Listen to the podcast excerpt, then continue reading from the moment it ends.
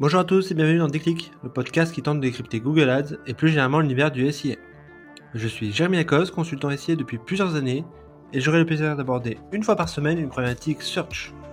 Sans langue de bois mais toujours avec bienveillance, l'ambition au cours de chaque épisode est de déconstruire les mythes autour de Google Ads, une plateforme qui vient de fêter ses 20 ans en partageant mes échanges, lectures et retours d'expérience.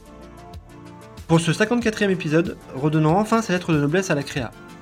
Pendant longtemps, vu un petit galère des consultants SIA qui préféraient se concentrer sur leur matrice mots-clés, les assets créatifs deviennent désormais game changers dans le pilotage et les performances d'un compte SIA.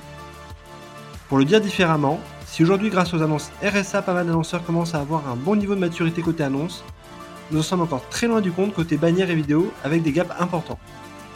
Pourtant, Google fait tout pour mettre en avant ce type de contenu sur ses inventaires publicitaires, au point qu'il n'est plus possible aujourd'hui de briller en SIA sans avoir une stratégie de production créative de qualité. Allez, je compte les points. Le premier point concerne la créa, cet éternel parent pauvre du search. Quand on évoque le search, on pense systématiquement sémantique, texte, mots-clés. Autant d'éléments qui intrinsèquement excluent la créa de notre univers mental.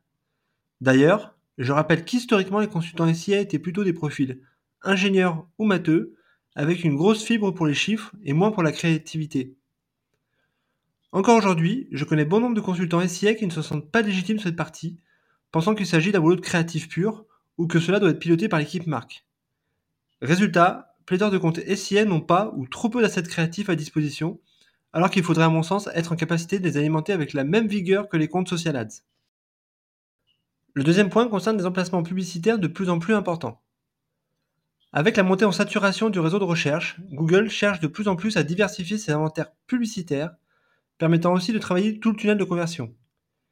Il en découle donc une forte multiplication des formats et emplacements dédiés à la créa. Que l'on pense à Discovery Ads, aux campagnes Gmail Ads, GDN, YouTube, Shopping, et plus récemment Performance Max, chacun pousse désormais des assets créatifs. Mieux, même le SIA classique intègre des créas avec notamment les extensions d'images, et j'ai le sentiment que cette dynamique va s'accélérer avec l'IA générative Bard dont les derniers exemples SEO tendent à montrer que certaines réponses seront full créa. Le troisième point concerne des outils d'aide à la production créative. Deux des freins majeurs à l'intégration d'assets créatifs dans les campagnes SIA sont d'un côté la définition de concepts créatifs, c'est-à-dire quel angle adopter ou quelle approche décliner, et d'un autre côté la capacité à produire à grande échelle. Sur le premier point, bien souvent les annonceurs choisissent justement de ne pas choisir avec des créations concept forts et très génériques. Il n'y a qu'à faire un petit tour sur l'outil Date Transparency de Google pour se convaincre que le niveau est assez faible. La solution Inclure les créas SIA dans la roadmap des créatifs en interne ou travailler avec un freelance qui peut vous balancer quelques concepts, charge ensuite à vous d'en assurer la production. Sur le deuxième point justement, les annonceurs peinent bien souvent à sortir des bannières et vidéos, faute de bande passante ou en raison d'un département juridique un poil tatillon. Or aujourd'hui, nous avons d'un côté des technos d'IA type Stable Diffusion ou Midjourney, et d'un autre côté l'outil Google de production de vidéos et d'extraction de créa qui peuvent très bien faire le job. Et je ne parle même pas des outils type PlayPlay qui, pour quelques centaines d'euros, permettent de générer des vidéos en masse. Bref, sur ce second point, il n'y a plus d'excuses. Et le quatrième point concerne le potentiel sous-exploité. Il y a le sujet de la quantité et celui de la qualité. Si de plus en plus d'annonceurs intègrent, avec difficulté quand même, des assets créatifs, il est toutefois indéniable que les standards en SIA sont bien bas. Et cela constitue donc une véritable opportunité.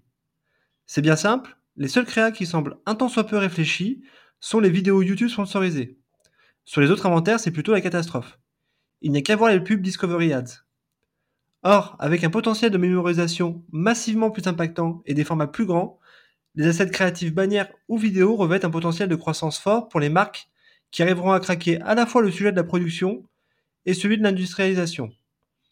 La règle d'or est la même qu'en social ads, il vaut mieux produire plusieurs versions d'une vidéo standard qu'une seule vidéo très qualitative, et le tout sur des cycles de renouvellement de 6 mois. Voilà, ce 54e épisode touche déjà à sa fin, et j'espère que vous avez eu le déclic. Comme toujours, je suis preneur de vos retours ou propositions de sujets en commentaire ou par message privé sur LinkedIn. D'ici là, prenez soin de vous, et si vous me cherchez, vous savez où me trouver. Sur Google, bien sûr. Allez, à la prochaine